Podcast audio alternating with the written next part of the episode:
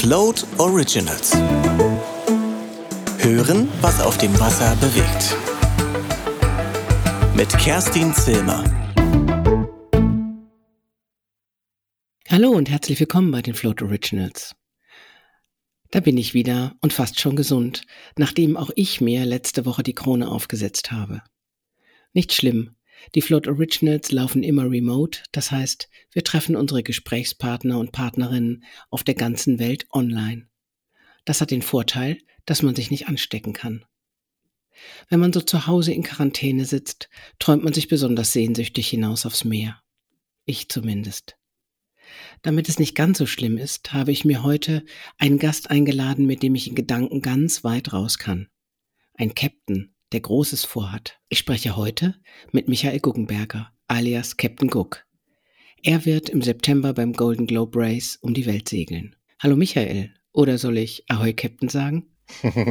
Hallo Kerstin, äh, das darfst du grundsätzlich aussuchen.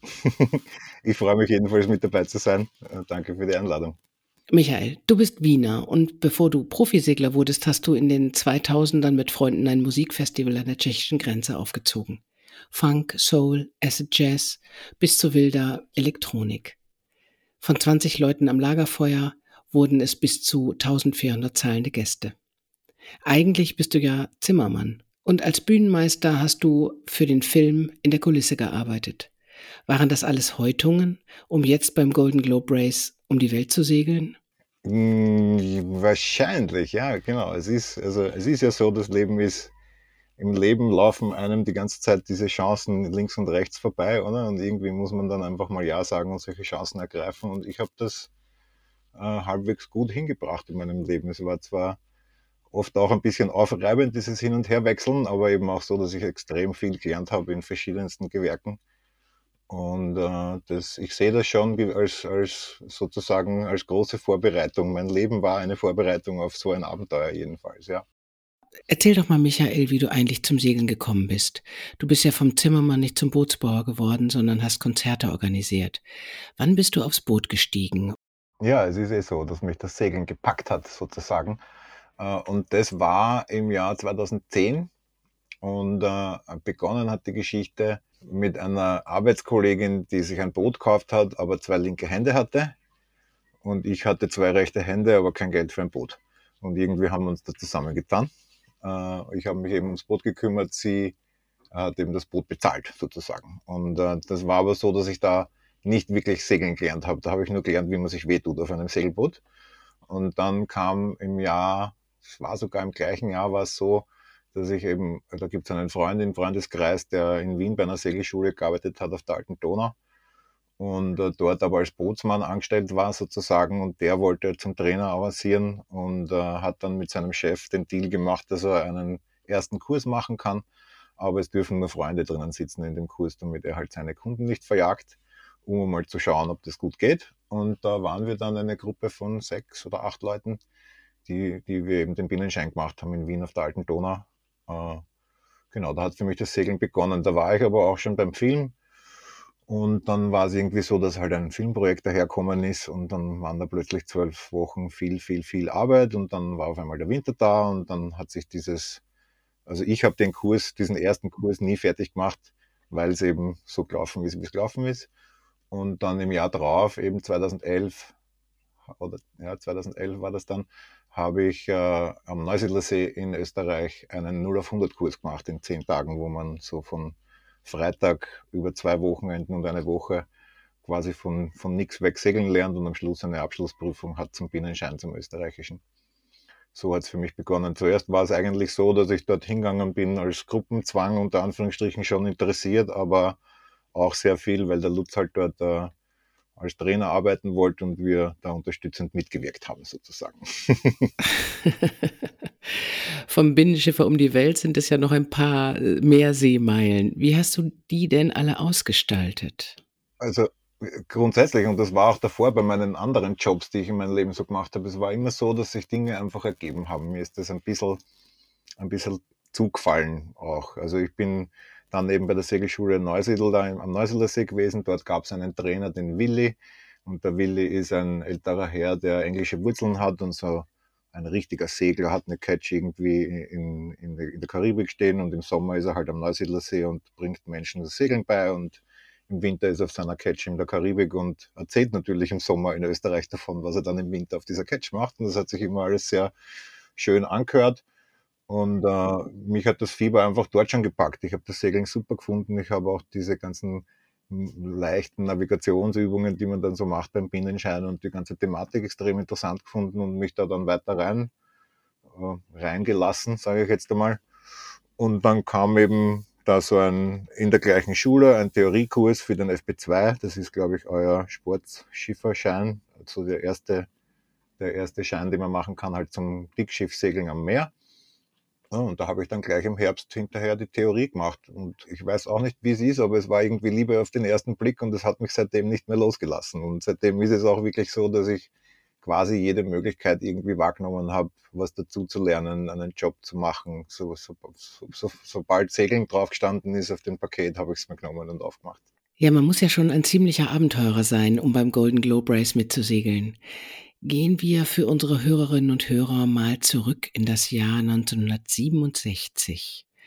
Zu dieser Zeit hatte nur ein Segler die Welt mit nur einem Zwischenstopp umsegelt, und das war ein gewisser Sir Francis Chichester, der üppig von der Tageszeitung Sunday Times in England gesponsert worden war und die ihn dann medial, als er zurückkam, groß feierte. Zu der gleichen Zeit bereiteten sich schon Robin Knox Johnston und der geheimnisvolle Franzose Bernard Moitessier auf eine Non-Stop-Weltumsegelung vor. Kurzum, die Sunday Times schrieb eine Regatta aus 1968, die sogenannte Sunday Times Golden Globe und das Preisgeld waren 68.000 Euro umgerechnet heute. Da eine Einhand-Weltumsegelung sowieso schon als Selbstmordkommando eingestuft wurde, gab es nur wenige Regeln, die einzuhalten waren. Der Start sollte vor der englischen Küste und dem Zeitraum zwischen dem 1. Juni und dem 31. Oktober 1968 stattfinden. Ja, richtig. Das GGR also das Golden Globe Race, war keine herkömmliche Regatta mit Booten, die an der Startlinie aufgereiht gleichzeitig auf den Weg geschickt wurden, sondern es war jedem selbst überlassen, wann und wie er sich auf den Weg machen würde. Man kann das alles sehr schön auf Float nachlesen in dem Beitrag Erste Regatta rundum. Drei Personen stachen unter den neun Teilnehmern hervor. Das war einmal der besagte Robin Knox Johnston, der das Rennen schließlich gewann, dann Bernard Moitessier, der beste und erfahrenste unter den Seglern, und der biegt in die polynesische Südsee ab und bricht schließlich damit auch das Rennen ab. Und dann gab es noch einen Segler namens Crowhurst. Und der machte sein eigenes Rennen und kommt nie irgendwo an, und ähm, ja, und betrügt eigentlich auch ziemlich, weil er nämlich so tut, als würde er weiter segeln und immer wieder ähm, Logbucheinträge äh, absetzt, die aber alle überhaupt nicht stimmen. Und das ist aber eine sehr obskure Geschichte, die man auch auf Lot nachlesen kann oder die man in dem Film Vor uns das Meer sehen kann. Ja, und dann kurze Rede, langer Sinn, kommt der australische Berufsabenteurer Don McIntyre auf die Idee, das legendäre Rennen zum 50-jährigen Jubiläum wieder aufleben zu lassen, nämlich 2018. Und seinem Ruf folgen dann tatsächlich 17 Skipper und eine Skipperin erneut. Und das Besondere, sie segeln auf den gleichen Langkielern wie 1968 zu der Retro-Regatta. Das Rennen gewinnt schließlich Jean-Luc van den Hede mit 73 Jahren und der wird dann empfangen von Sir Robin Knox Johnston, der das erste Rennen gewonnen hatte. Ja, und jetzt kommt die nächste Auflage. Don McIntyre hat gerufen und 24 Segler und eine Seglerin haben geantwortet. Einer davon bist du. Wann kam dir denn der Gedanke, da mitmachen zu wollen? Das Rennen für die 2018er Edition wurde 2015 kundgetan und ich habe mich fürs 2018er Rennen schon angemeldet gehabt, eben 2015. Auch damals war ich einer der frühen, frühen Schwärmer von diesem Rennen. habe aber eben weder die Skills noch das Geld noch das Boot dafür gehabt und mir, mir selbst auch mit mir ausgemacht, dass ich äh, bei einem gewissen Datum dann einfach auch wieder zurückziehe, wenn ich nicht sehe, dass ich gut vorbereitet auf diesen Start zuarbeiten kann. Und das ist halt recht schnell gekommen. Ich habe mich dann 2017 schon wieder dafür entschieden, es nicht zu machen und habe auf eine nächste Edition gewartet sozusagen. Auf den Gedanken bin ich gekommen, eigentlich weil mich eben das Segeln so fasziniert hat und zwar mehr das Segeln an und für sich mehr interessiert hat, als das irgendwo ankommen. Also diese klassische Weltumsegelung und dabei Orte zu sehen, hat schon auch einen romantischen Charakter für mich und, und, und ist schon auch eine interessante Geschichte. Aber eigentlich geht es für mich dabei um Segeln. Und äh, so eine Nonstop-Weltumsegelung ist nun mal einfach so der Pinnacle, das man erreichen kann. Es ist irgendwie die, wenn man sagt, dass Segeln ein Handwerk ist, dann ist die Solo-Nonstop-Weltumsegelung für mich so die Meisterprüfung dieses Handwerks eben. Und, und das war immer schon eben auch diese Bücher gelesen von Montessier und Robin Knox Johnson, viel geträumt über diese Geschichten. Äh, war das für mich einfach immer schon so ein, so ein Traum oder Ziel oder ja, ein, ein Ziel auf irgendeine Art und Weise. Und dann kam eben dieses Announcement von Don McIntyre, äh, und der hat das ja damals eben auch so verkauft, beziehungsweise wird das auch heute noch so verkauft. Das ist äh, eben ein Rennen für jedermann, unter Anführungsstrichen. Es ist eben keine Materialschlacht wie eine Wandy Globe, wo man, ich sage mal, unter drei Millionen gar nicht drüber nachdenken muss, so eine Kampagne zu starten. Äh, ich sage, ich fahre meine Kampagne wahrscheinlich um das Geld, was so ein Großsegel kostet auf einer IMOCA. Äh, und mit dem fahre ich um die ganze Welt, inklusive Boot und Verpflegung und Vorbereitung und Nachbereitung. Ist also irgendwie erreichbar. Es ist zwar schon ein gescheiter Brocken, den man da erarbeiten muss, aber war irgendwie für mich so, dass ich mir dachte, das, das könnte sich schon irgendwie ausgehen. Äh, und daraufhin habe ich mich da einfach angemeldet. Und dann halt auch wieder abgemeldet und dann halt im 2019er Jahr, wie die nächste Edition wieder aufgemacht wurde, die Meldungen eben auch recht schnell wieder gemeldet. Du bist jetzt der Zweite, der gemeldet hat von 25, die vorangekündigt haben, dass sie dabei sein wollen. Was denkst du, werden es so viele werden? Ja, ich bin nah dran an Don McIntyre, wobei das nicht, soll nichts heißen, was über die Starter geht, weil es einfach so ist, dass jeder da so sein persönliches, ich nenne es jetzt mal ein bisschen übertrieben, sein persönliches Drama am Laufen hat und halt schauen muss, dass er irgendwie diese Vorbereitungszeit, das, das persönliche Vorbereiten, das Vorbereiten vom Schiff, die Finanzierung äh, und alle diese Dinge unter einen Hut bekommt. Und es ist sehr, sehr schwer zu sagen, wie viel oder wer da kommt. Wünschen hätte ich es jedem. Äh, ich glaube auch daran, dass jeder von den Menschen, die sich da gemeldet haben, das Zeug dazu haben, es zu machen. Es wird eine Frage von, von Geld und Zeit sein, so wie für alle von uns. Äh, ich glaube nicht, dass es die 25 werden. Ich kann mir gut vorstellen, dass es 25 werden, weil laufend auch noch Leute dazukommen. Naja, das letzte Mal waren es 18 und dieses Mal haben bisher 25 gesagt, sie wollen teilnehmen. Schauen wir mal, wie viele es letztendlich werden, oder? Momentan würde ich auf 20 tippen. Beim letzten Mal war das ja quasi so ein Erstlingsversuch, mal abgesehen von dem 68er Rennen, das man dann doch nicht vergleichen kann, weil das Equipment ein ganz anderes war.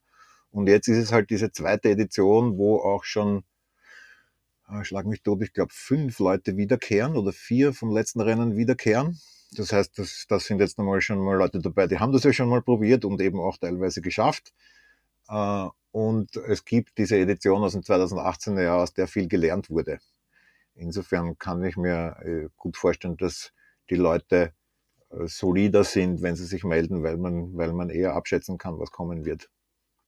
Du hast dich mit Don McIntyre ein bisschen angefreundet. Ihr seid beide in Les Sables d'Olonne und seid vom Typ auch ein bisschen ähnlich, finde ich. Don hat jetzt gerade mit Float ein Interview geführt und darin gesagt, gebt mir ein Messer und einen Kompass und ich finde jederzeit nach Hause. Seid ihr beide Abenteurer, die nichts mehr lieben als die waghalsige Existenz in isolierter Grenzenlosigkeit? Ein schöner Satz. Ein schöner Satz. Also das mit dem waghalsig, das, das möchte ich relativieren eigentlich, weil es geht eben ganz viel um dieses Risk Management, um zu erkennen, wo liegen die Gefahren und sich dann genau dorthin gut vorzubereiten. Und äh, ich bin schon abenteuerlustig, aber nicht sehr risikobereit eigentlich. Es ist so, dass, es, dass ich mich, dass ganz viel Zeit für mich da, vor, da, da drauf geht, dass ich mich eben darauf vorbereite, auf all diese Dinge, die, wo man weiß, dass sie passieren werden oder sehr wahrscheinlich sind, dass sie passieren werden. Und äh, ich würde mich jetzt nicht als waghalsigen Risk-Taker sehen, eigentlich. Ganz im Gegenteil. Das ist eine sehr gute Haltung, in dieses Rennen zu gehen, finde ich, denn die Bedingungen sind ja schon echt herausfordernd. Mit einem 36-Fuß-Schiff aus dieser Zeit um die Welt zu segeln und das unter den Bedingungen von damals ist schon ein bisschen verrückt, oder? Welches Sicherheitsequipment habt ihr denn heute an Bord? Naja, es ist so, dass wir grundsätzlich die ganze moderne Sicherheitstechnologie mithaben. State of the Art, modernstes Zeug, sogar vielfach, aber das halt nicht verwenden dürfen. Also es ist so, dass wir schon Satellitentelefone mithaben und GPS-Tracking-Systeme und auch Handheld-GPS mithaben müssen. Aber das ist alles in einer hübschen Kiste mit einem Siegel drauf und wenn wir dieses Siegel brechen, sind wir halt aus der Wertung draußen. Es ist also schon so, dass man in, in der Not sehr wohl dann quasi so aufgestellt ist wie jedes andere Schiff, das auf den Weltmeeren herumfahrt. Es ginge auch gar nicht anders von den, von den nationalen und internationalen Bestimmungen her. Aber der Reiz eben darin liegt, diese Dinge mitzuhaben und nicht zu verwenden oder eben es, es, es zu schaffen ohne dem Zeug. Ne? Ich bin jetzt gerade dabei und bestelle mir 47 Seekarten, damit ich äh, gut abgedeckt bin, um hier einmal um die Welt herumzufinden. Äh, und, und mithaben tun wir die Sachen eben. Es ist auch so, dass eine laufende Kommunikation zwischen der Rennleitung und unserem Schiff sein wird. Also wir müssen einmal in der Woche in der Rennleitung anrufen und durchgeben, wo wir glauben zu sein. Und die können das natürlich dann checken, weil die haben uns ja am GPS-Tracking-System am Bildschirm. Und da, und da ist auch so ein, ein Safety Talk sozusagen. Die schauen sich an, wie wir gerade drauf sind und ob es uns gut geht, ob es dem Schiff gut geht und so weiter. Naja, bei dem Rennen 2018 gab es fünf Kenterungen, die wirklich dramatisch waren. Da war der Inder Ebeles Tomi, der im südindischen Ozean im Sturm kenterte und sich seinen Rücken so schwer verletzt hat, dass er nur noch einen Notruf absetzen konnte und dann tagelang nach ihm gesucht wurde und schließlich ein Fischereipatrouillenboot ihn abbergen konnte. Der andere Segler Gregor McGuggin konnte auch abgeborgen werden und später war es Susie Goodell, die einzige Frau im Rennen, die nach einer Kenterung geborgen werden musste.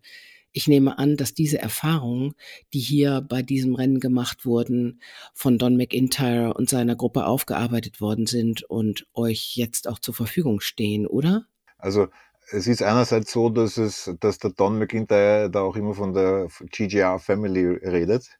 Und es ist tatsächlich so, dass es eine, äh, es ist von der Stimmung in dieser Flotte und auch zur Rennleitung hin ein bisschen so wie in der Clubregatta am See zu Hause. Man kennt die Leute, man, man, man hat freundschaftliche Beziehungen in die eine oder andere Ecke. Es gibt zum Beispiel eine geschlossene Facebook-Gruppe nur mit den Entrants, wo eben die ganzen Starter vom Rennen drinnen sind, das aber eine geschlossene Gruppe ist, wo man von außen nicht reinschauen kann und da viel Kommunikation über Erfahrungen und so weiter und über Pläne und über, über Vorbereitungsversionen und so weiter geschmiedet werden. Und natürlich ist es so, dass das 2018er Rennen äh, gut beobachtet wurde von vielen Seiten und auch von der Rennleitung und die Lessons learned, also alles, was da so passiert ist, ist also auch akribisch mit äh, dokumentiert worden und man hat darauf reagiert, muss man sagen. Also diese Geschichte zum Beispiel mit Avalanche Tommy war schon so, dass man ja, wenn man jetzt nonstop um die Welt segeln muss, ist man immer in irgendeinem Seegebiet nicht zur ganz idealen Zeit, weil es einfach so lang dauert rundherum und man nach Möglichkeit am liebsten ja im, im südlichen Sommer da unten herumfährt. Also wenn bei uns heroben Winter ist, ist ja auf der Südhalbkugel Sommer. Dort sind dann weniger wilde Stürme, sage ich mal. Und da will man herum. Beim letzten Rennen war der Start, wenn mich nicht alles täuscht, am 15. Juli.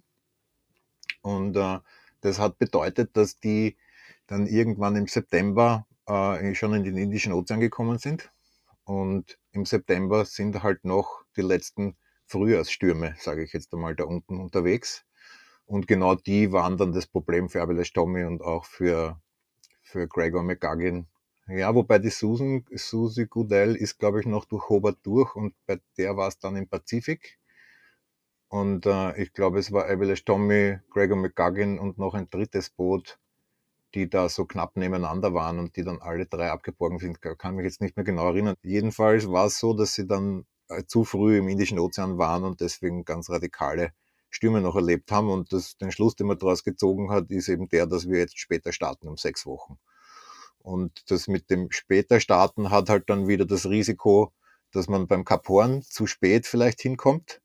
Und deswegen gibt es bei dieser Rennedition auch ein Datum, bei dem man in Hobart durch sein muss. Wenn man, ich glaube, nach dem 31. Dezember darf man von Hobart nicht mehr wegfahren, beziehungsweise ist man dann nicht in der, Renne, in der Rennwertung drinnen. Muss man warten bis zum Jahr drauf, damit man wieder starten kann. Es gibt ja kein Zeitlimit Limit beim Golden Globe Race und wenn man einmal an Land geht, fällt man in eine Chichester Class, nennt man das. Chichester war der, der im 67er Jahr erstmals solo um die Welt gesegelt ist mit einem Stopp. Äh, und also da hat man ein paar solche Sachen eingebaut, damit die Sicherheit eben noch erhöht wird sozusagen. Einerseits fährt man später weg, dass man nicht zu früh da unten ist und auf der anderen Seite muss man dann recht schnell nach Hobart schauen, dass man kommt, damit man noch weiterfahren darf, um das Kap Horn zu runden. So, so arbeitet man dagegen und das gibt es dann eigentlich quasi in jedem Themenbereich ist es so, dass überall da, wo eben Dinge passiert sind, äh, man in der Renn, in, es gibt ja ein 60-seitiges Regelwerk, die Notice of Race vom Golden Globe Race, und diese Dinge sind alle in der Notice of Race aufgenommen und, und sind, sind verpflichtend sozusagen. Es ist zum Beispiel in dieser Edition auch verpflichtend, dass wir in den, in den Betten, wo wir schlafen, in den Banks äh, Gurten haben, damit wir selber nicht aus den Betten rausfallen.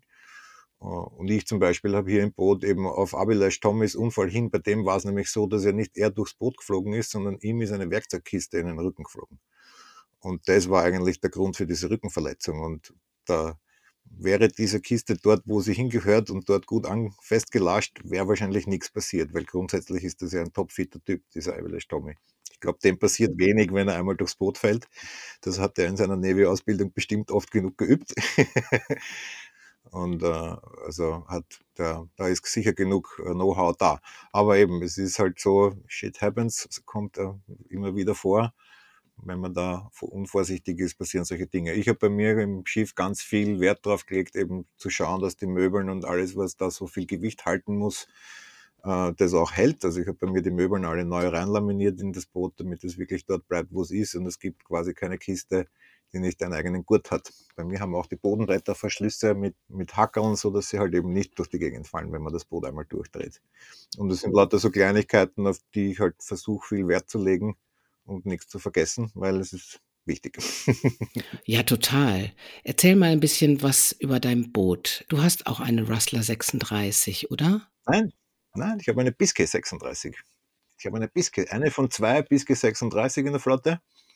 Äh, das ist das gleiche Boot, das im letzten Rennen auch der Gregor McGuggin gefahren ist. Ich habe wirklich das gleiche Boot, was der Gregor, also nicht das Boot von Gregor McGuggin, aber ich habe eine catch-gerickte Biscay 36, also ich habe zwei Masten am Schiff. Äh, das ist äh, gebaut von einer englischen Werft, Falmouth Boat Construction, Baujahr 1973. Genau. 1973 ist beim letzten Golden Globe Race auch am Start gewesen. Wurde von diesem letzten Eigner, dem Antoine Cousseau, äh, in, der, in der englischen Werft Falmouth Boat Construction äh, refitted. Also diese ganze Deck und Decks und äh, Rumpfstruktur ist dort massiv aufgedoppelt und verstärkt worden. Und ich habe jetzt dann halt bei meinem Refit eben darauf geachtet, dass die ganzen Möbeln, die um dieses Refit, was im 2016er, 17er Jahr gemacht worden ist, da haben die sehr viel Möbeln rausmontiert, aber dann nur mehr äh, ganz notdürftig hineingeklebt. Und die waren eben teilweise sehr lose. Das habe ich dann alles rausgenommen und wieder neu rein laminiert, dass es halt dort bleibt, wo es ist. Und äh, Stromnetz neu gemacht Lademöglichkeiten neu gemacht, das Rig einmal gescheit durchgeschaut. Äh, und jetzt ist es so, dass ich da gerade im Begriff bin, Segeln noch zu bestellen und ein neues stehendes Gut. Und das sind dann eh schon die letzten Dinge, die ich werden machen müssen auf dem Schiff. Also ich habe da jetzt ein wunderschönes Schiff, das nicht nur gut und sicher ist, sondern auch wieder sehr schön und geruchsneutral. Nachdem ich ihnen alles lackiert habe und wieder rein ist es quasi wie ein neues Boot. Äh, genau, wunderschön. Es ist ein äh, mhm. verhältnismäßig schnelles Boot, so was man in der Flotte sieht. Es hat sehr viel, also es ist eine sehr lange Wasserlinie auf die Länge vom Schiff. Äh, und Länge der Wasserlinie heißt halt auch hohe Geschwindigkeiten oder mögliche hohe Geschwindigkeiten. Und äh, genau, ich bin sehr happy mit dem Schiff. Erzähl doch mal ein bisschen mehr davon, wie du dein Boot jetzt ausgerüstet hast. Wie muss ein Schiff gerüstet sein, um gut um die Welt zu kommen? Was hast du verstärkt? Hast du am Rumpf etwas geändert? Welchen Segelsatz hast du dabei? Welche Sicherheitsvorkehrungen hast du getroffen? Was muss man alles machen, um ein Golden Globe Race mitzusegeln? Es ist wieder so, dass es einige Bestimmungen gibt in der Notice of Race, die man erledigen muss. Also wir müssen, äh, es ist, fangen wir mal damit an, was für Boote grundsätzlich zugelassen werden. Es sind 31 bis 36 Fuß lange Boote. Irgendwo dazwischen muss es lang sein. Es muss ein Langkieler sein. Es muss ein angehängtes Ruderblatt am langen Kiel haben. Äh, es muss Design sein vor 1986. Es kann ein neu gebautes Schiff sein, aber das Design muss ein altes sein. Und es geht eben darum, da nicht zu viel Gewichtoptimierungen und solche Sachen vorzunehmen. Deswegen muss auch das Original Möblar drinnen bleiben und auch alle Türen, die da eingebaut sind, und Toilette und so weiter. Äh, äh, man darf keinen, keine leichteren Rigs oder irgendwas draufstellen, man darf keine höheren Rigs draufstellen, man darf eigentlich, es muss alles so bleiben wie in diesem Original, Originaldesign.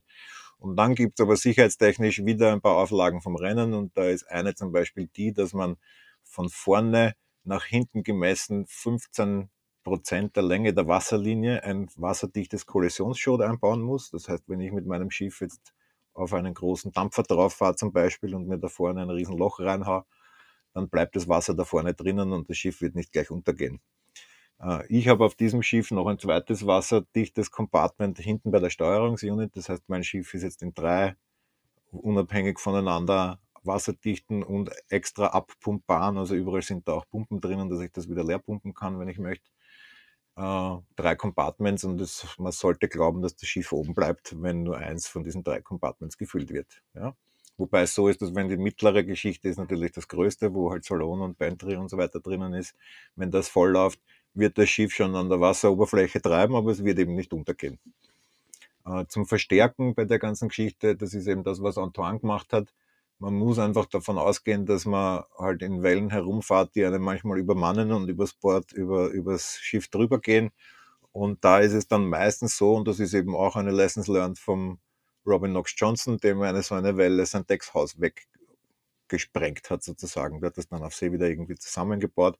Und das sind auch die gleichen Problematiken, sind es heute auch noch. Eben diese Verbindung zwischen Rumpf und Deck ist so eine der, der Zonen, die halt ähm, ähm, viel Ladung ab, viel Load abkriegen und auch oft brechen. Und das ist zum Beispiel bei diesem Schiff hergerichtet worden. Ich mein ganzes Deck ist von innen so äh, verstärkt, dass es sehr viel massiver ist, als es davor war. Und das gleiche gilt auch für den Rumpf. Das Ganze ist dann immer so in der Abwägung mit dem Gewichts-Nutzen-Faktor irgendwie. Man kann jetzt da auch nicht das Ding äh, doppelt so schwer machen, weil dann fährt es nicht mehr gut. Aber das sind so die Dinge, die auf dem Boot gemacht worden sind. Äh, was man dann noch hat, ich habe äh, bei mir am Schiff viele Segel, weil ich zwei Masten habe.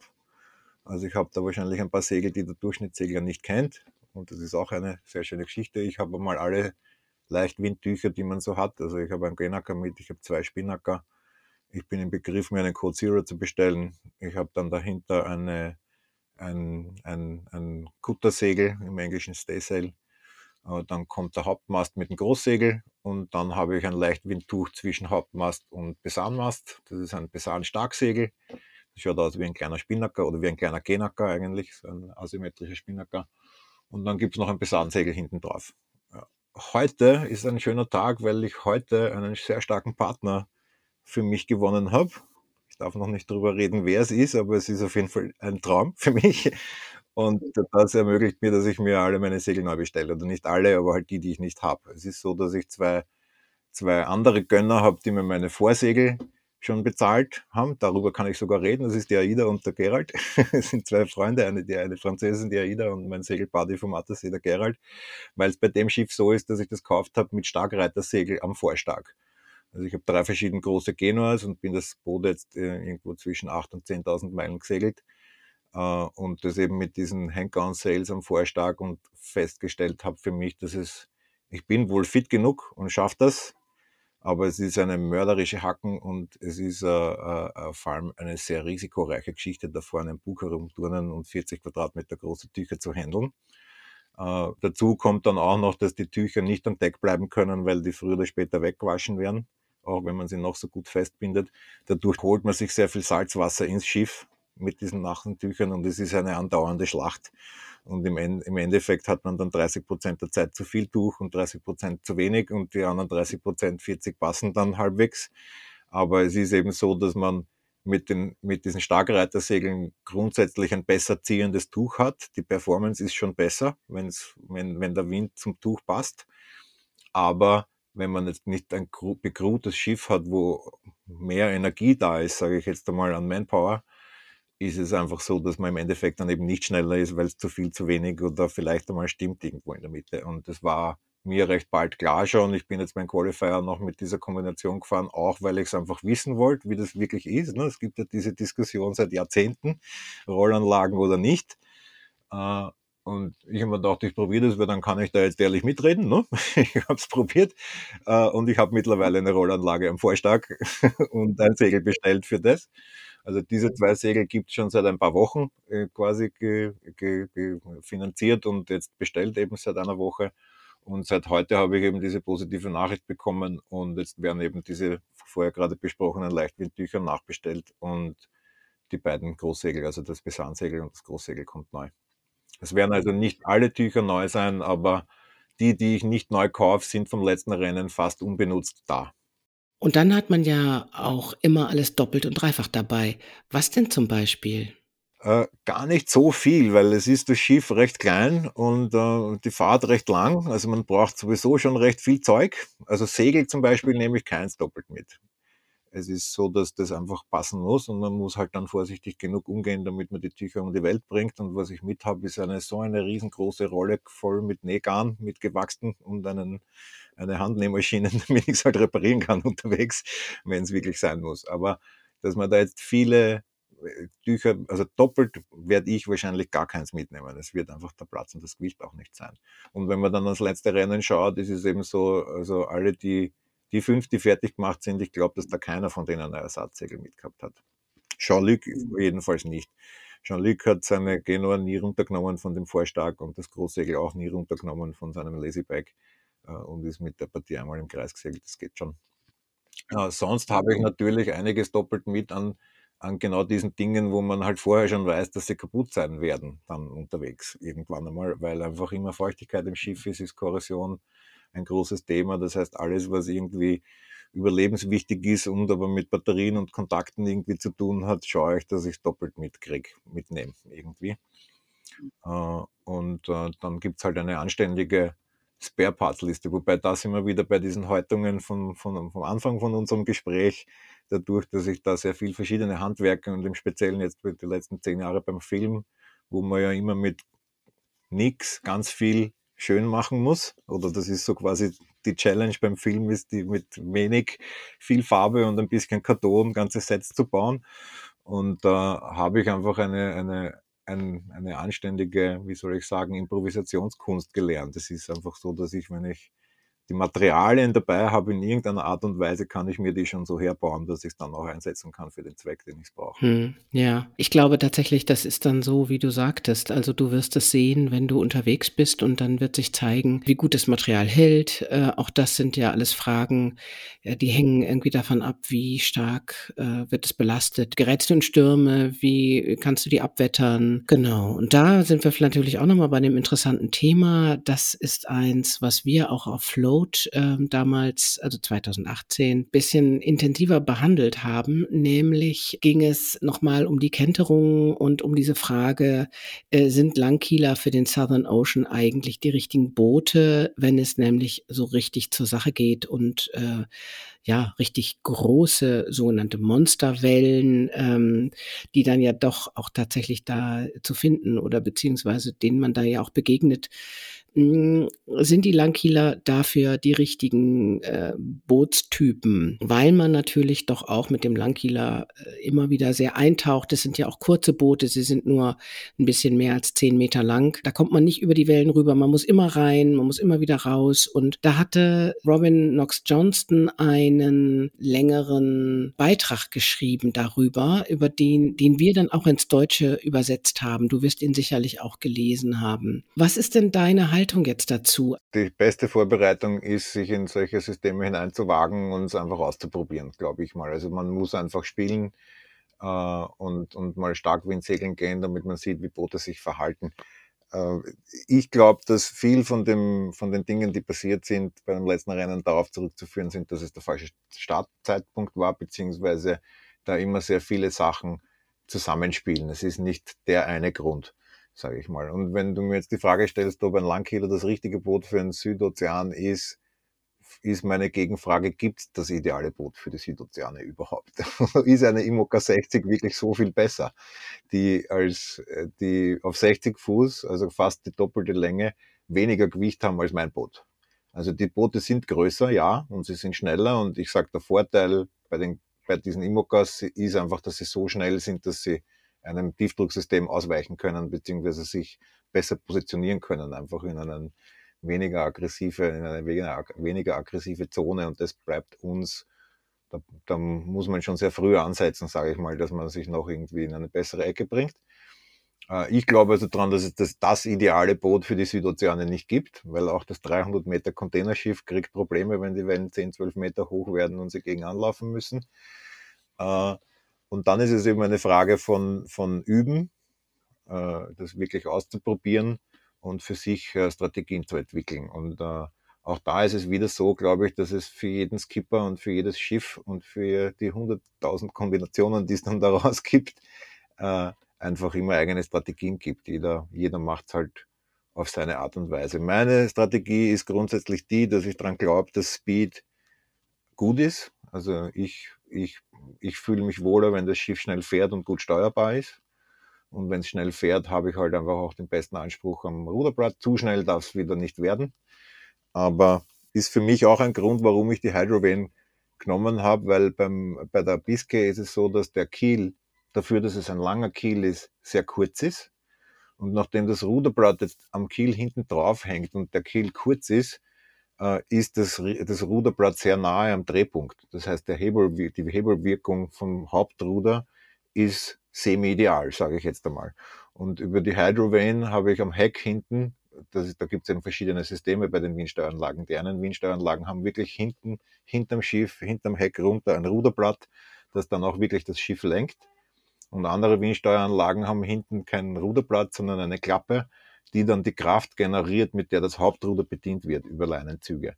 Und für mich war ganz klar, dass ich auf jeden Fall hinten ein, ein Ruderblatt haben will, weil das steuert das Boot einfach sehr viel besser. Weil der Hebel, dadurch, dass es fast zwei Meter weiter hinten sitzt, äh, einfach ein viel größerer und besserer ist. Dazu kommt, dass ich bei einer, bei einer Hydrovane ein balanciertes Ruder habe. Also auch die Kräfte, die auf dieses Ruder wirken, äh, sehr viel kleiner sind als bei einem auf einem Drehpunkt hängenden, wie es am langen Kiel hinten drauf ist.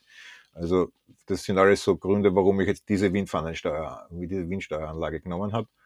Und dann ist es für mich Speed, Speed, Speed. Ich möchte gern Top Speed fahren. Ich möchte nicht zu schnell werden, weil dann die Strömung wieder abreißt am Ruderblatt. Und das mache ich mit einer sehr langen Leine, die ich mit habe. Also ich habe eine äh, in drei Stücken, dreimal 70 Meter mit einem schönen Aug drauf gespleist auf jeder Seite mit einer Couch drinnen, 25 mm dicke Leine mit und die werfe ich hinten in Buchten raus zum Bremsen. Und über diese Buchten kann ich dann eben über die Länge der Leine auch definieren, wie viel ich das Boot bremsen möchte und kann es eben sehr gezielt von acht Knoten runterbremsen auf sechs oder halt auch mehr, wenn ich möchte. Und das funktioniert dann alles über diese eine Leine und es ist dann beim Bergen auch sehr viel einfacher. Also ich habe derweil nur mit Leinen gespielt und mit äh, kleinen Seeankern. Und das ist mir, da fehlt mir dieses stufenlose Einstellen. Ne? Wenn man einen Seeanker reinwirft, der ist halt so groß, wie er groß ist. Und um das bremst er dann auch. Und mit der Leine kann ich wirklich sagen, wenn ich da jetzt 40, 50 Meter hinten rauslasse und vielleicht einen Anker draufhänge, damit die Leine unter Wasser bleibt und gut, tränk, äh, gut bremst, äh, kann ich da stufenlos weiter einstellen und mehr raus und mehr raus oder auch wieder reinholen. Also ich glaube an Geschwindigkeit und ich glaube ans stufenlose hm. runterbremsen können. Ja, okay, gut. Ja, jeder muss so seine Philosophie entwickeln dafür, denke ich. Das ist das Wesentliche. Ja, ich wünsche dir natürlich irgendwie, dass du nicht in irgendwelche Monsterwellen gerätst und vielleicht auch gleich die nächste Frage, weil wenn wir schon im Southern Ocean sind, dann sind wir natürlich auch bei dieser unglaublichen Einsamkeit, die ja gerade da so richtig ausbricht. Also wenn man so liest äh, bei den Weltumseglern, dann war es immer der Southern Ocean, irgendwie der so bleiern, grau, irgendwie mit Regen und Wind und äh, wo man so denkt, irgendwie da ist jetzt einfach der Arsch ab. und wie ist das denn? Also man muss sich auch psychisch sehr darauf vorbereiten. Also du denkst ja an, wahrscheinlich an nichts anderes, also nicht nur an den Southern Ocean, du denkst auch an den Südpazifik und auch an äh, den Atlantik und an, an alles, was dich da so erwartet. Aber hm, wie hast du dich denn so psychisch vorbereitet? Oder kann man das überhaupt? Ist das nicht alles nur, naja, so ein theoretisches sich mal irgendwo reindenken und dann wird es sowieso ganz anders? Also das mal ganz bestimmt. Der Schluss, Schlusssatz mal ganz bestimmt. Und trotzdem glaube ich sehr wohl, dass man sich gut, gut oder eben nicht gut darauf vorbereiten kann. Und äh, ich meine, also dieser Leitsatz, den Don McIntyre, der ja immer wieder rauslässt, ne? Planning, Preparation, Execution, es ist schon ein, ein, ein großes Stück Wahrheit dran. Ne? Zuerst plant man das Ding, dann bereitet man sich vor und wenn man dann fährt, dann ist es eigentlich ein Exekutieren von dem geplanten und vorbereiteten. Und äh, ich glaube sehr wohl, dass es eben diese drei Teile gibt. Es gibt dieses, äh, es gibt das Schiff, es gibt äh, die, die, die Person äh, Michael Guggenberger und, es, und da gibt es aber eben die zwei Teile, mental und körperlich ganz einfach. Ich glaube grundsätzlich dran, dass ein fitter Körper auch eher imstande ist, einen, eine fitte Seele in sich zu tragen, sozusagen. Also ich glaube, dass die körperliche Vorbereitung genauso wichtig ist wie die mentale. Und auch die mentale ist natürlich eine sehr interessante Geschichte und ich muss auch sagen, dass das eins der reizvollsten Geschichten ist, die so in den letzten Monaten über mich gekommen sind, sozusagen, weil es eben schon so ist, es sind da, es sind ein Haufen Stressfaktoren drinnen, jetzt auch diese Finanzierung und Vorbereitung und geht sich das dann zeitlich und geldmäßig aus. Das ist einmal die eine Belastung. Und ganz bestimmt kommen da unten auch Belastungen und das wird eben diese Mischung aus Überforderung und Einsamkeit sein sage ich jetzt einmal. Und ich glaube schon, dass man sich auf das vorbereiten kann. Nicht unbedingt so, dass ich jetzt sage, ich trainiere ein bestimmtes Szenario in meinem Kopf durch, um mich da mental darauf vorzubereiten, sondern vielmehr, dass man in sich, in sich hineinhören, lernt, in sich hineinzuhören, um festzustellen, wie es einem gerade geht und auch dementsprechend dann agieren kann. Also ich glaube, diese Runterschluck-Mentalität, die besonders in der Männerwelt an Onshore äh, sehr hoch gehalten wird oder gelebt wird, ist, ist nix für da unten. Ich glaube, wichtig ist, schnell gesagt, einfach ein reflektierter Mensch ist. Ich glaube, wenn man die Fähigkeit hat, in sich selbst hineinzuhören und festzustellen, geht es einem gut oder schlecht und warum geht es einem gut oder schlecht und das dann auch definieren kann und die Ehrlichkeit hat, sich auch zugestehen, dass man einsam oder gerade nicht gut drauf ist, man wahrscheinlich um einige Schritte weiter voraus ist als jemand, der das nicht kann. Ne? Und es ist nun mal so, in unserer Gesellschaft wird man ja ein bisschen weit dorthin getrimmt, nicht allzu viel drüber nachzudenken. Und besonders in, in, der, in, in der Männerwelt, in der mich umgebenden, ist das gefühlige Denken nicht ganz modern, oder ich weiß nicht, wie ich dazu sagen soll. Und das ist aber was, was ich mir gerade in den letzten Monaten äh, zugestehe, da ganz viel drüber nachzudenken und diese Dinge auch ernst zu nehmen und äh, und damit umgehen zu lernen. Und das hat auch einen angenehmen Nebeneffekt. Also ich, ich lerne für mich als Person da extrem viel auch in den letzten Monaten. Hm. Sag mal, warst du denn ähm, jetzt persönlich schon mal in so einer Ausnahmesituation, wo du dich wirklich so ähm, ausprobieren konntest? Ich habe mal äh, ein Tracking gemacht im Himalaya und bin da auf 5400 noch was Metern gewesen und habe dann natürlich äh, viel mit der Höhenkrankheit äh, zu tun gehabt. Also ich habe sie nicht bekommen, aber man kommt immer so an die Grenze und ja, da äh, habe ich tatsächlich auch gemerkt, wie ich an meine Grenze gekommen bin. Also das war, ich war sehr fit, ich war, ich bin Bergsteigerin gewesen immer und ähm, da war einfach, da hat man dann nur noch 70 Prozent Sauerstoff und äh, das ist echt mager. Also da kommt man, also ich bin, ich muss gestehen, ich bin dann hochgekommen, aber ich habe doch tatsächlich gezweifelt, ob ich es schaffe, weil es wirklich sehr heftig war. Und solche Erfahrungen zu haben und zu wissen, ja, ich schaffe es, äh, die war natürlich extrem bereichernd. In allen, in, in, in, jeder Hinsicht. Also psychologisch, weil äh, ich eben gemerkt habe, wie ich reagiere, wenn ich äh, nicht kann. Und ähm, körperlich natürlich auch ähm, zu sehen. Es gibt Grenzen und ich kann sie aber auch überwinden. Also das ist ja was, was man sowohl beim Bergsteigen als auch beim Segeln, ähm, als auch, glaube ich, bei jedem anderen Sport natürlich immer merkt, ähm, wenn man denkt, es geht nicht mehr, dann kommt von irgendwo ein bisschen Kraft daher. Ja, also ich würde sagen, mein ganzes Leben war eigentlich so. Also diese 5000 irgendwas Meter, die du gerade gesagt hast, kommen mir sehr bekannt vor. Über den Annapurna Pass bin ich auch drüber gegangen mal vor ein paar Jahren und habe äh, habe äh, einige andere Tracks in Nepal gemacht. Ich war da insgesamt wahrscheinlich ein Jahr, sage ich mal, in drei Reisen in Nepal. Äh, und auch als junger Mann bin ich sehr viel in Südostasien mit Rucksack herumgefahren, kein Geld, viel Zeit. Ich glaube, und das ist auch so eines meiner Credos, wenn ich Trainings mache, ich gebe Segelboottrainings, ich unterrichte Menschen, die in Österreich den Segelbootführerschein machen wollen. Und ich glaube, dass bei diesen ganzen Grenzensuchereien sozusagen immer das Thema das ist, dass man man, man weiß ja, was man circa kann, oder? Und dann will man natürlich irgendwas schaffen, das halt noch etwas draufsetzt, irgendwie so ein bisschen, oder? Damit, damit einfach dieses schöne Gefühl wiederkehrt, das etwas geschafft zu haben, von dem man vorher vielleicht nicht dran geglaubt hat.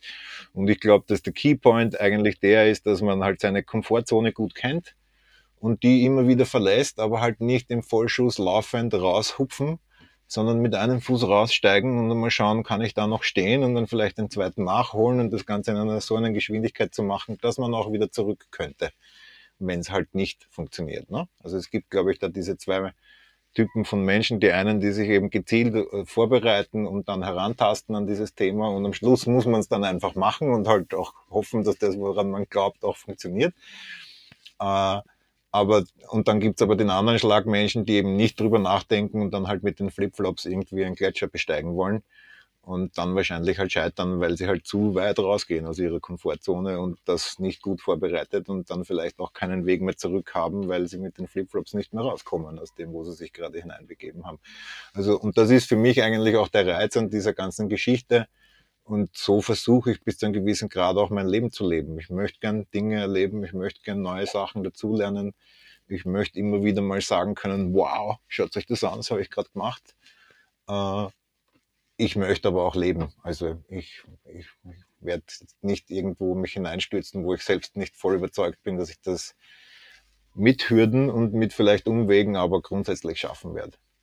Und äh, was würde denn passieren, wenn du was weiß ich, im Atlantik schon aussteigen müsstest. Weil dein Boot nicht geht, weil du irgendwie äh, irgendwas hast oder weil irgendwas passiert. Naja, als erstes würde ich wahrscheinlich weinen, ganz ehrlich. Ne? Also es ist sicher nicht so, dass ich das auf die, auf die leichte Schulter nehmen kann, allein schon deswegen diese Zeit, die ich mich da jetzt schon vorbereite und es ist halt viel Herzblut drinnen und viel, viel, viel investierte Zeit, viel investiertes Geld. Also es wird sicher nicht schön sein, auf der anderen Seite eben die Welt dreht sich weiter und es gibt ein Jahr 2026 und man kann es wieder probieren. Genau. Also ich weiß ganz bestimmt, dass ich kämpfen werde, das ist ganz klar. Äh, aber es ist auch so, dass man realistisch genug sein muss, dass es nicht klar ist, ob ich es schaffen werde. Beziehungsweise ist eine gefahrene Runde für mich schon ein, ein absoluter Erfolg. Es muss für mich kein Podiumsplatz sein. Ich werde versuchen, schnell zu sein, allein schon deswegen, weil ich ein weil ich gern um die Wette fahre und weil ich auch glaube, dass es dass 220, 250, 270 Tage grundsätzlich mehr als genug ist. Es muss dann nicht noch länger dauern. Also werde ich versuchen, so schnell wie möglich zu sein. Aber der, der Fokus liegt definitiv darauf, die Runde zu schaffen. Ja. Und was dann nicht, was dann passiert, wenn es nicht hinhaut, das fragst du mich dann beim Interview nach dem Rennen. Genau, weil zwischendurch können wir ja leider gar nicht miteinander sprechen. Also wir haben ja das ähm, äh, die Vendée Globe sehr intensiv begleitet und man konnte sich einloggen. Es gab immer so Pressetermine und dann war man tatsächlich mit ihm an Bord, also virtuell. Äh, das wird jetzt natürlich beim Golden Globe Race nicht der Fall sein, weil es ja so ist, dass ähm, äh, Don McIntyre ja der Auffassung ist, dass äh, das Wort, äh, das geschriebene Wort viel aufregender ist als äh, äh, jedes Bild und jedes Video. Boris Herrmann sagte, es für ihn sei es toll, war es toll, dass so viele Leute immer, dass er so viel mit Leuten in Kontakt sein konnte. Andere sind Salzbuckel, ähm, was weiß ich, ich glaube so ein Robin Knox Johnson, der dem hat das irgendwie nichts ausgemacht, wir, so wirkt es. Ähm, dann äh, Jean-Luc van den Hede ist auch irgendwie so ein Salzbuckel Buckel, irgendwie der so wirkt, als äh, sei er mit sich selber am glücklichsten und äh, braucht sonst nicht viel in der Welt.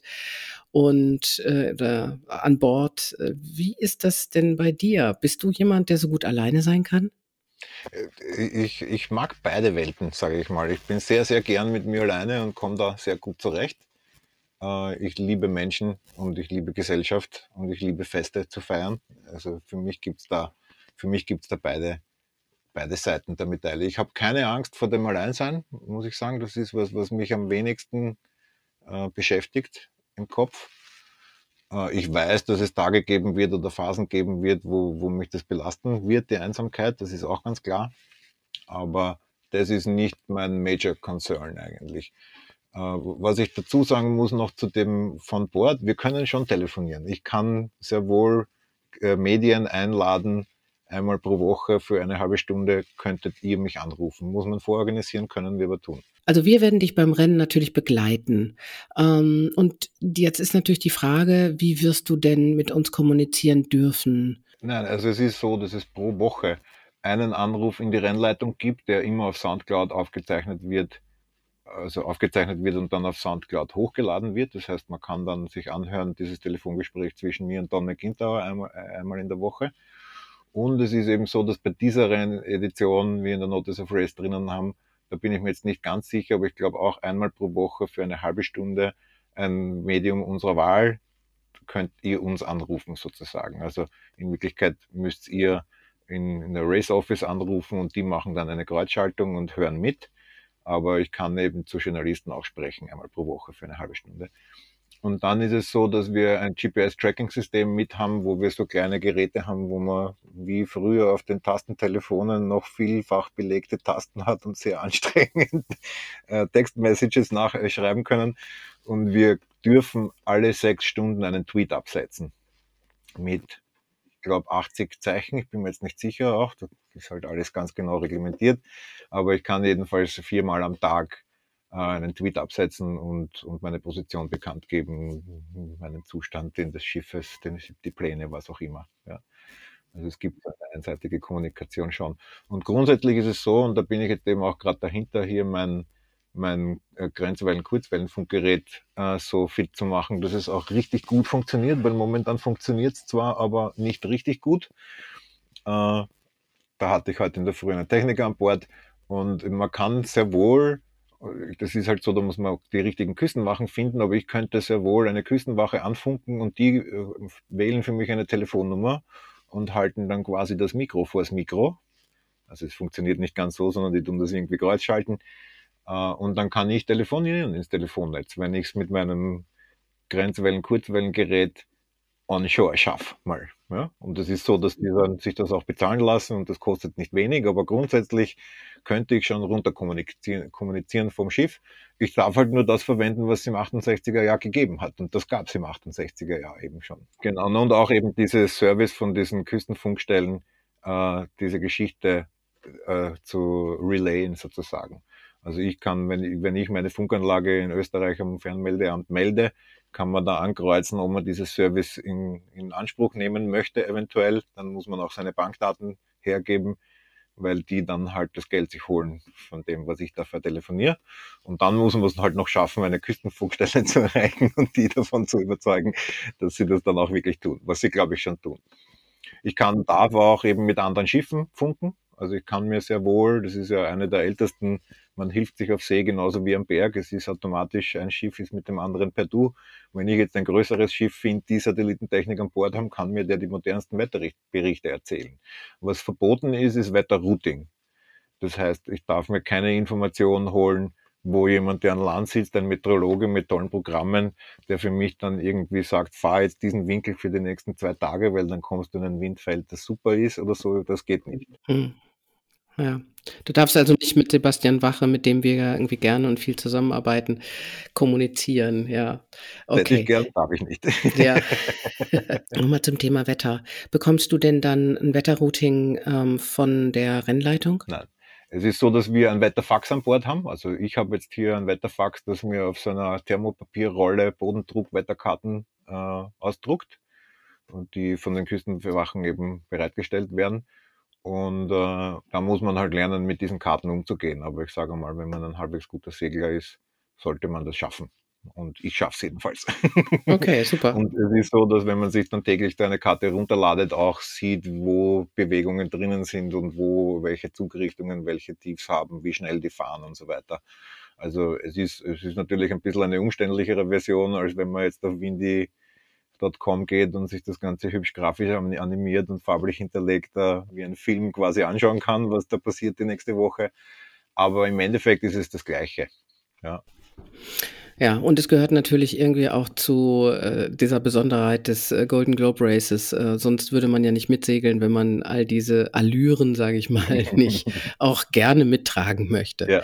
Äh, du musst dann nur zusehen, dass deine Faxrolle nicht alle ist. Irgendwie. Genau. Wir haben ja noch so ein paar Themen, die äh, wir auch vielleicht gerne noch besprechen wollen. Äh, ein Thema ist natürlich äh, ähm, die Verpflegung. Nimmst du jetzt auch so ähm, Astronautennahrung mit? Ja, genau. Also ich habe die das ist auch ein Teil der Vorbereitung und ein Teil der letzten eineinhalb Jahre, dass ich alle französischen Konserven probiert habe, alle österreichischen Konserven probiert habe, alle österreichischen Bioladenkonserven probiert habe und auch eine ganze Menge voll Freeze-Dried Foods. Und ich sage ganz bewusst nicht Astronautenfutter dazu, weil es gibt, und da war ich sehr verwundert, weil ich habe mit den Konserven in Frankreich und dann in Österreich begonnen und erst beim letzten Qualifier im November mir dann Freeze-Dried gekauft. Und da gibt es einen Shop in, in Lorient, wo sie halt alle Brands dieser Welt haben. Und da bin ich hingegangen und habe mal 60 solche Packerl gekauft, von jeder Firma irgendwie so fünf und habe mich da durchkostet. Und es ist sagenhaft, wie schlecht die Qualität sein kann, aber es ist auch sagenhaft, wie extrem gut diese Qualität sein kann. Und es sind halt dann meistens kleine Betriebe und ich bin da eben gerade mit einer Firma im Gespräch darüber, und das möchte ich auch noch kurz ansprechen, wie man es machen kann, dass man halt möglichst wenig Müll an Bord hat und auch wenig Packmaß hat. Es ist so, dass wir beim Rennen einen Waste Management Plan abgeben müssen. Also wir müssen vorher genau deklarieren, was nehmen wir alles mit. Und es wird angeregt, eben Single-Used Plastics nicht zu verwenden. Grundsätzlich sind sie verboten. Man kann sich über den Waste Management Plan dann quasi eine Argumentation herstellen, damit man es doch mitnehmen kann, weil halt tatsächlich ist es so, dass man kaum irgendetwas bekommt, was länger haltbar ist und nicht in irgendeinem Kompositmaterial eingepackt. Es sind entweder Konservendosen, die innen mit Kunststoff ausgekleidet sind, oder es sind eben diese Alu-Plastiktütchen, die man kennt. Äh, es ist immer so, dass es da, dass es quasi unmöglich ist, sich wirklich ohne Plastik da auf den Weg zu machen, ohne Single-Use-Plastics. Was ich jetzt mache, ist, dass ich mit dieser Firma von denen ich meine, dass sie das beste Essen haben, mit denen bin ich im Gespräch.